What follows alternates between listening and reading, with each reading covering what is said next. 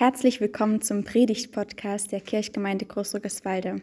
Hier erwarten dich Mitschnitte der Predigten und Einblicke ins Gemeindeleben. Wer die jeweilige Predigt wann gehalten hat, erfährst du im Titel. Wir freuen uns auf deine Gedanken und Rückmeldungen. Über die Homepage der Kirchgemeinde Großrückeswalde kannst du uns sehr gern schreiben. Wer hat das nun schon wieder verlegt, frage ich mich und weiß sofort, wer auf der Verdachtsliste ganz oben steht. Wer Kinder im Haushalt hat, wird sie zuerst verdächtigen. Glaube ich jedenfalls. Bei uns ist es oft der Fall. Und wer keine Kinder im Haushalt hat und etwas sucht und sich fragt, wo es wieder jemand hingelegt hat, der wird vielleicht bei der Partnerin oder beim Partner leicht verdächtig gucken. Und wenn man allein lebt, überlegt man sich dann vielleicht, wann das letzte Mal Besuch da war, der die Sache verlegt haben könnte. Wenn sich doch endlich mal alle daran halten würden, die Dinge dorthin zu legen, wo sie hingehören. Wann habt ihr euch das letzte Mal in so einer Situation vorgefunden?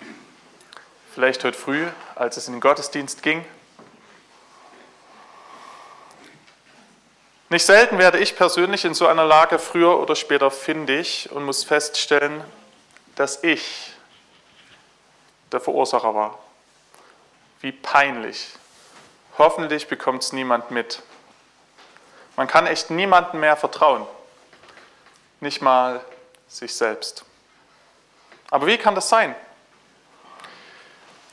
Ich kann alle erleichtern, die sagen, ich kenne das. Es ist in gewisser Weise völlig normal.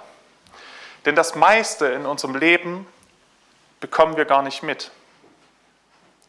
Jede kleine Bewegung, die ihr gerade tut, mit den Füßen, mit den Händen, mit dem Körper, jede Mikroäußerung im Gesicht machen wir nicht bewusst. Die passiert. Und wir können es noch nicht mal steuern.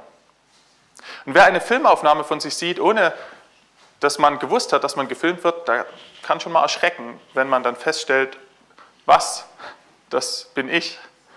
Das bekomme ich ja gar nicht mit, was ich da alles tue.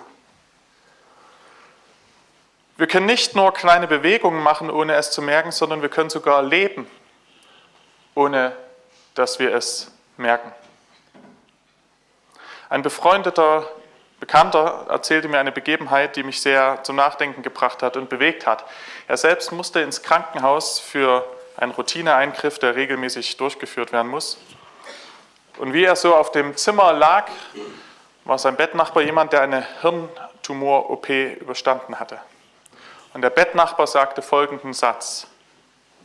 Ich hatte 51 Jahre lang ein gutes Leben und habe es nicht gemerkt.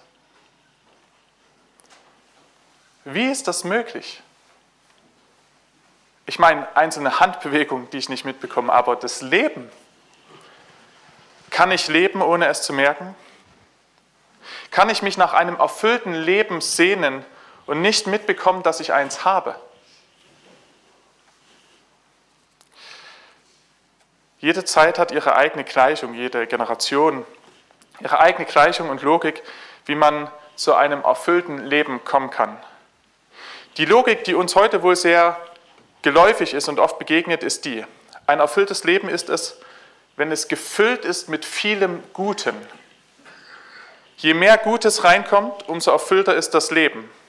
Und deswegen werden wir sehr unruhig, wenn irgendwo, egal wo, etwas weniger wird. Der postmoderne Mensch kontrolliert nicht nur die Füllstände der Gasspeicher, sondern er kontrolliert schon längst die Füllstände des Lebensglücks, weil daran ablesbar ist, wie erfüllt das Leben ist. Nur voll ist in dieser Logik gut. Wenn jemand verstorben ist, der viel Gutes erlebt hat, dann höre ich oft diesen einen Satz, der dazu passt und den ich nachvollziehen kann. Er oder sie hatte ein erfülltes Leben. Bedeutet das eine Fülle an guten und schönen Erlebnissen auch Erfüllung ist? Der Mann im Krankenhaus hatte ein gutes Leben, aber er hatte kein erfülltes, jedenfalls hat er es nicht bemerkt. Ich kann offenbar unerfüllt sein, wenn ich nicht bewusst wahrnehmen kann, was mir geschenkt wird. Manchmal habe ich den Eindruck, dass wir bildlich gesprochen vor dem Leben stehen und Durst haben. Wir Menschen sehen uns nach Erfüllung und wollen trinken. Und damit wir richtig erfüllt sind, drehen wir den Wasserschlauch voll auf, dass möglichst viel Wasser und mit möglichst hohem Druck ins Gesicht schießt, in der Hoffnung, dass wir so erfüllt wie möglich sind. Die Wahrheit ist aber, dass ich bei dem Druck und der Fülle keinen einzigen Schluck trinken kann. Wer das nicht glaubt, kann es heute Abend gern zu Hause probieren. Aber das Wasser, das in eine Tasse tropft und in Ruhe und sehr bewusst getrunken werden kann, das stillt den Durst. Es ist nicht viel, aber es kann bewusst getrunken werden, gerade weil das Wasser nicht so schnell und mit so viel Druck einherkommt, weil es nicht darum geht, dass es möglichst viel ist. Was uns als Menschen wohl am meisten fehlt, ist nicht der Stoff, sind nicht die Erlebnisse, die Dinge, die die Seele füllen. Es mangelt wohl eher an einem Bewusstsein, das auch wahrnehmen und aufnehmen zu können, was an Leben geschenkt wird. Ich hatte 51 Jahre lang ein gutes Leben und habe es nicht gemerkt. Ich finde, diese Erkenntnis passt zu dem, was Jesus sagt. Seht genau hin und wacht, denn ihr wisst nicht, wann die Zeit da ist. Nehmt es bewusst wahr, das Leben. Der Mann im Krankenhaus hat erlebt, was die Worte Jesu bedeuten. Lebt bewusst, denn ihr wisst nicht, wann es zu spät ist. Ich muss gestehen, dass diese Erkenntnis wach, also bewusst zu leben, inzwischen vielen Menschen deutlich vor Augen steht. Vieles wird unter dem Stichwort Achtsamkeit verhandelt und das ist nicht nur aus dem christlichen Glauben heraus, sondern das ist eine Erkenntnis, die viele teilen, auch ein Bedürfnis, weil man merkt, dass es in unserer Zeit oftmals so nicht weitergeht. Wir brauchen Entschleunigung, dass der Wasserdruck zurückfährt, mit dem das Wasser ins Gesicht schießt, weniger Druck, dafür bewusst etwas aufnehmen, was die Seele trinken kann. Ich kann mich entsinnen, wie es sich anfühlte, als ich das erste Mal in einer Gebetsübung der Achtsamkeit angeleitet wurde. Und das ist natürlich ein Ding, sich im Beten anleiten zu lassen, sich erstmal darauf einzulassen, ist das eine. Aber als ich hörte, dass mir jemand sagte, dass wir bewusst wahrnehmen sollen, dass der Stuhl, auf dem wir sitzen, uns gerade trägt,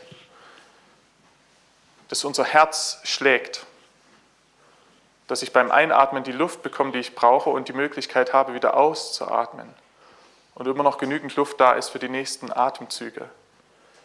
Da hätte ich nie gedacht, was es für eine Erfüllung bringen kann, wenn man diese Momente bewusst wahrnimmt. Achtsamkeit und Wachsein, das Leben bewusst wahrnehmen, damit wir nicht irgendwann einmal sagen, ich hatte ein gutes Leben und habe es nicht gemerkt. Aber war es das schon zum Ewigkeitssonntag? Gedanken über Achtsamkeit, die auch in irgendeinem guten Ratgeber stehen könnten? Ist es das, was Jesus meint? Ich glaube, ja, aber nicht nur. So wichtig der Gedanke der Achtsamkeit ist, damit ist noch nicht ausgeschöpft, was Jesus gesagt hat in seinen Worten, die wir eben gehört haben. Es geht nicht nur darum, dass sich dass ich persönlich oder wir alle Dinge bewusst wahrnehmen.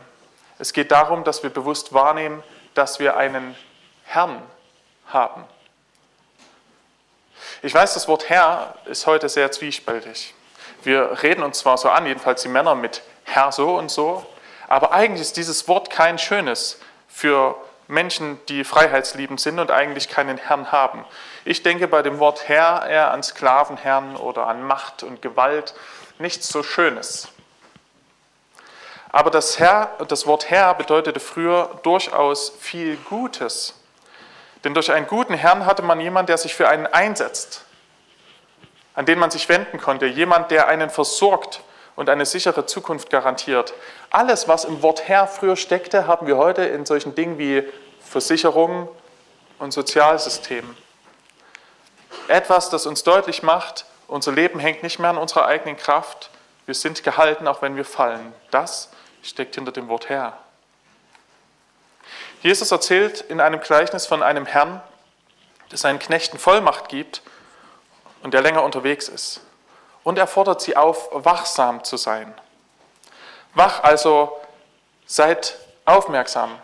Das meint nicht nur, seid euch dessen bewusst, was in der Gegenwart ist, sondern es meint, seid euch bewusst, ihr habt einen Herrn, es ist jemand da für euch, auch wenn er gerade nicht sichtbar ist. auch wenn er gegangen ist und wiederkommen wird, ihr habt einen Herrn, vergesst es nicht, vergesst es nicht.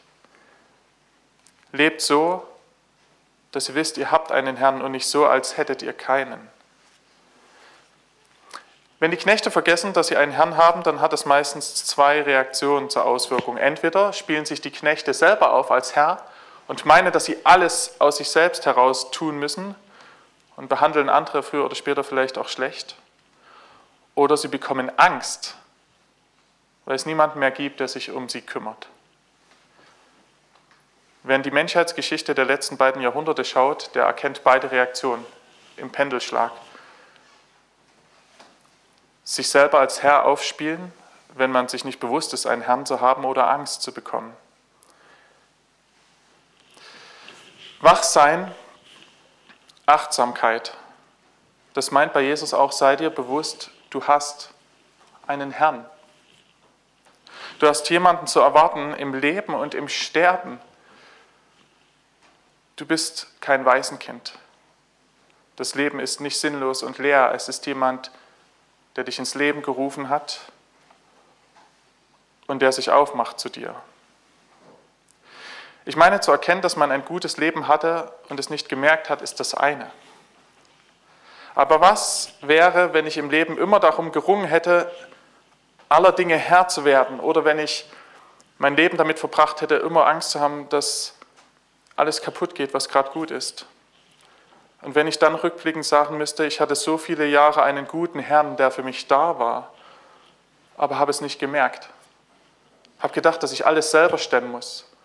Hatte Angst, dass alles kaputt geht, wenn meine Kraft am Ende ist.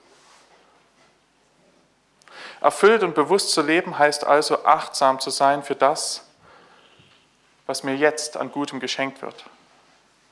Es heißt aber auch in all meinen Kämpfen und Ängsten achtsam zu sein darauf, dass ich einen Herrn habe, der für mich da ist, der mich hält und trägt, der mich versorgt.